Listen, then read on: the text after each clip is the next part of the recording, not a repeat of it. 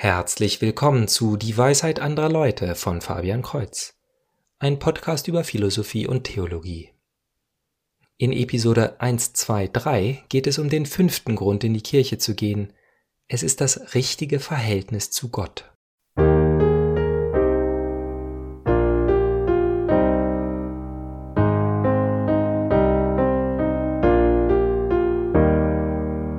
Gott ist die Wahrheit. Das heißt, wenn wir in Weisheit die Wahrheit suchen, dann werden wir näher an Gott wachsen. Die zehn Gebote werden im Allgemeinen auch von Atheisten akzeptiert, da sie wahr sind. In anderen Worten, sie stimmen mit der Realität überein. Die Frage aber, die sich viele stellen, ist, wie unser Verhältnis dieser Wahrheit Gott gegenüber sein sollte. Welches Verhältnis zu ihm ist denn wahr und real? Ist Gott ein Kumpel oder ein strenger Lehrer oder Richter? Wenn wir uns mit all unseren Problemen an ihn wenden sollen, ist er dann ein milder Großvater, ein Therapeut oder sogar eine Müllkippe? Wenn wir gesündigt haben, sollen wir dann leichtherzig vor Gott stehen, um ihm zu zeigen, wie total wir an die Vergebung glauben? Oder sollen wir unser Herz zerreißen und Asche auf unser Haupt streuen?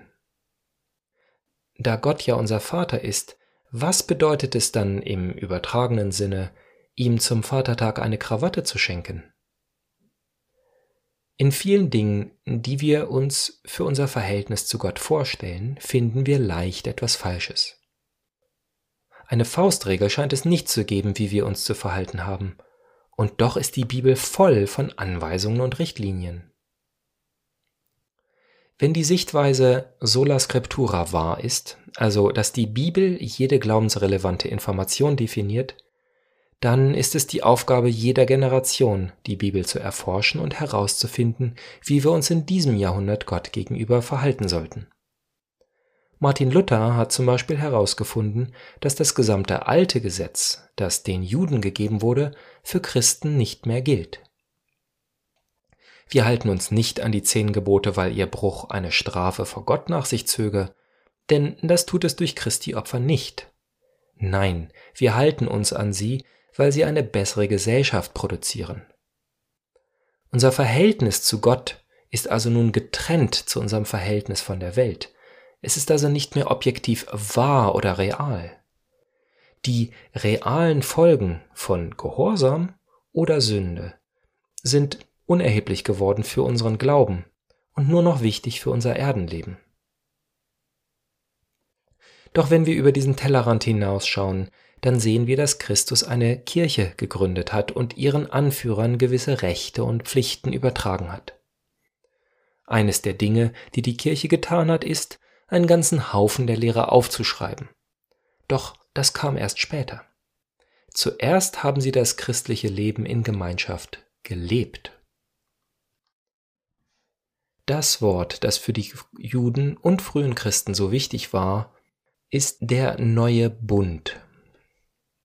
Ein Bund definiert, wie die Bündnispartner sich zueinander zu verhalten haben. Also Insofern das Leben eines Christen mit der Lehre übereinstimmt, lebt er im neuen Bund. Und ein anderes Wort für Bund ist Testament. Und nachdem die frühen Christen das Neue Testament erlebt und gefeiert haben, haben sie auch einen Teil davon aufgeschrieben.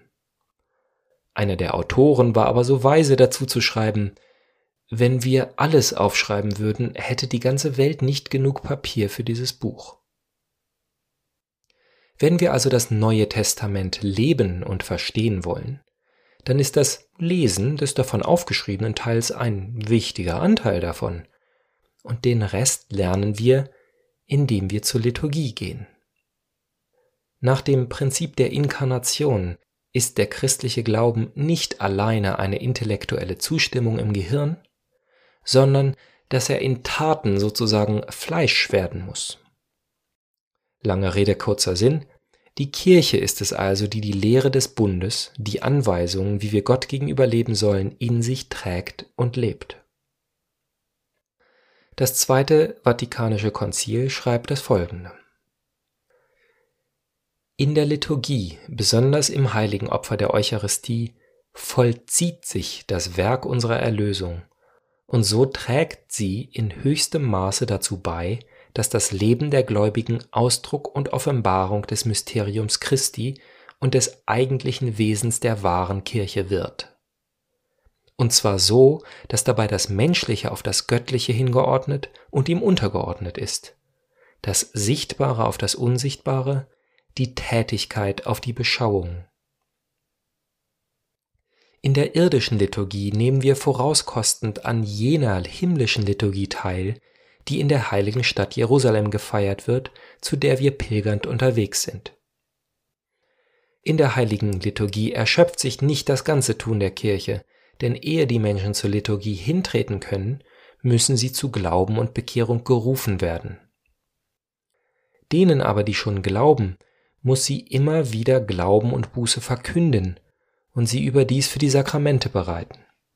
Sie muss sie lehren, alles zu halten, was immer Christus gelehrt hat. Dennoch ist die Liturgie der Höhepunkt, dem das Tun der Kirche zustrebt und zugleich die Quelle, aus der all ihre Kraft strömt. Denn die apostolische Arbeit ist darauf hingeordnet, dass alle, durch Glauben und Taufe Kinder Gottes geworden, sich versammeln, in Mitte der Kirche Gott loben, am Opfer teilnehmen und das Herrenmahl genießen. Dies waren ein paar wenige Sätze, die ich aus Sacrosanctum Concilium herausgepflückt habe. Mit voller Absicht kommen wir als Volk zusammen vor Gott. Wir beten ihn an, wir singen, wir bereuen unsere Sünden, wir bringen ein Opfer dar und dabei gedenken wir seinem Opfer. Wir hören ihm zu und wir setzen uns an einen Tisch mit ihm.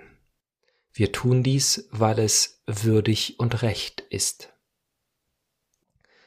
Sacrosanctum Concilium hat angemerkt, dass die Liturgie auf der Erde ein Vorgeschmack auf die himmlische Liturgie ist. Die Offenbarung des Johannes beschreibt das neue Leben im Himmel so.